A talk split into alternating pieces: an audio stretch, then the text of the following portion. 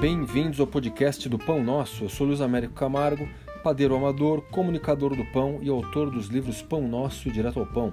Eu criei esse podcast para a gente poder falar de receitas, dicas, dúvidas, ingredientes, truques, organização de tempo e porque estamos em quarentena, estamos todos em casa, então vamos fazer pão. Meu tema hoje é o seguinte: sempre me perguntam sobre virar profissional de pão, ter uma padaria, ser um padeiro profissional Bom, eu acho uma profissão incrível, uma profissão linda, sou suspeito para falar. E, mas por outro lado, o que eu recomendo sempre é preparem-se, estudem. Uma coisa é você fazer um pão gostoso em casa, um pão excelente, um pão por dia, dois pães por dia. Outra coisa é pensar numa produção em série, uma produção com padrão, uma produção que seja economicamente viável. Então é um outro jeito de pensar. É, aliás, eu faço até uma comparação. Eu que trabalhei tanto tempo como crítico de restaurantes, hoje faço eventos de restaurantes, e é um universo que eu conheço bem. E vejo muita gente que quebrou, que não conseguiu ir adiante no negócio, porque caía naquela velha armadilha. É um médico que cozinha muito bem, é um publicitário que faz belos almoços, uma advogada que faz pratos incríveis. E aí os amigos, a família falam assim: puxa, você cozinha tão bem, abre um restaurante a pessoa abre um restaurante e não dá certo. Porque uma coisa é fazer um prato gostoso, bem feito em casa, para os amigos.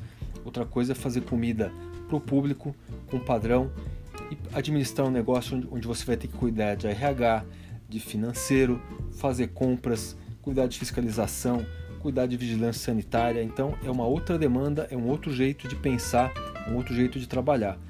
Então preparem-se se quiserem ser padeiros mesmo.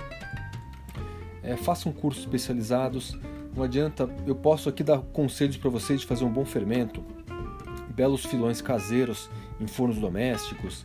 Vocês podem aprender a fazer vários processos, mas transformar isso em profissão é outra coisa. Uma coisa, como eu já disse, fazer um pão por dia, outra coisa é fazer mil.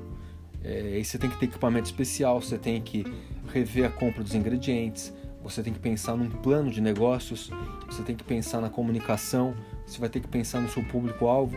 Então são muitas pesquisas para serem feitas. Se quiserem fazer, façam, só não ajam de cabeça quente. Uma coisa é a paixão pelo pão, outra coisa é transformar isso em um negócio e aí sim exige racionalidade, exige preparo.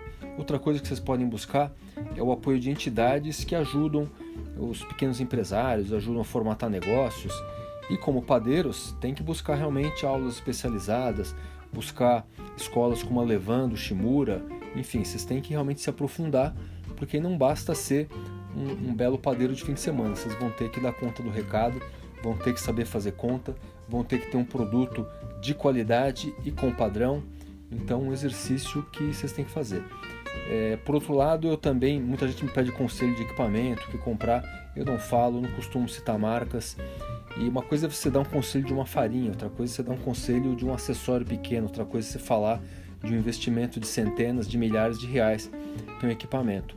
Então eu tomo muito cuidado com isso, inclusive até sempre respondo em redes sociais: pô, Luiz, me, quero comprar um forno novo, quero comprar uma maceira. Eu não respondo. Aliás, eu aprendi uma coisa com uma experiência pessoal.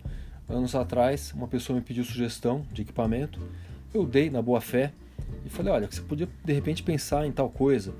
E a pessoa comprou e depois comentou nas redes sociais: comprei, não gostei, é, fui atrás do Luiz Américo.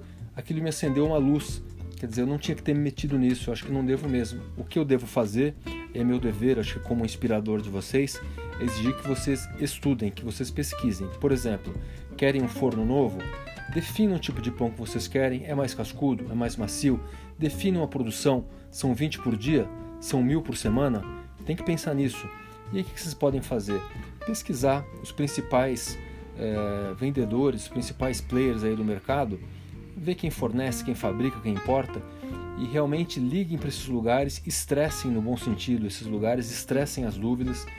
E em geral o serviço de atendimento ao cliente dessas empresas recebem muito bem. Se você marcar um horário para visitar a empresa, não agora que a gente está na pandemia, está tudo fechado, mas pode falar por telefone, recebe e-mail, visita o site, veja as características, veja as relações de preço e qualidade de um equipamento e outro mas não façam nada na emoção puramente. A emoção ela vai ser muito importante na hora até de diferenciar o produto de vocês. É o amor que vocês vão colocar no pão, é o sabor que vocês vão buscar, é a personalidade, é a assinatura do padeiro. A assinatura do padeiro é ali a mão que aperta a massa, é o jeito de assar, o jeito de cortar, mas também não percam o lado racional, que é de planejar, que é de se organizar, que é de pesquisar e de tomar decisões muito bem embasadas, muito bem fundamentadas. Então, se vocês quiserem virar profissionais, tem aqui o meu apoio. Eu tenho orgulho de dizer que muitos padeiros que começaram com aulas minhas, começaram lendo meu livro, hoje são profissionais brilhantes do mercado. Fico muito feliz com isso. São muito melhores do que eu, como padeiros, inclusive.